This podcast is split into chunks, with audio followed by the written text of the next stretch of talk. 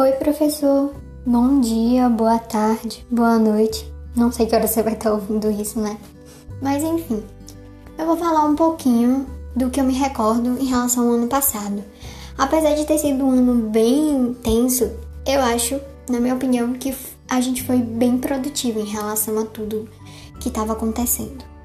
É, eu lembro da gente ter feito as esculturas de sabão, lembro da gente ter trabalhado com a Alp Art também, é, das máscaras africanas, lembro também das obras de Romero Brito, dos brasões e dos mascotes.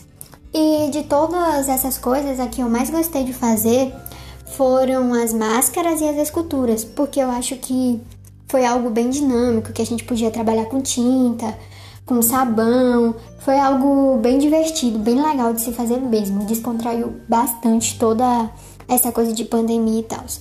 É, eu espero de verdade que tudo isso passe logo e que a gente consiga voltar logo para a sala de aula, porque estou morrendo de saudade das nossas aulas práticas lá. É isso, um beijão, tchau!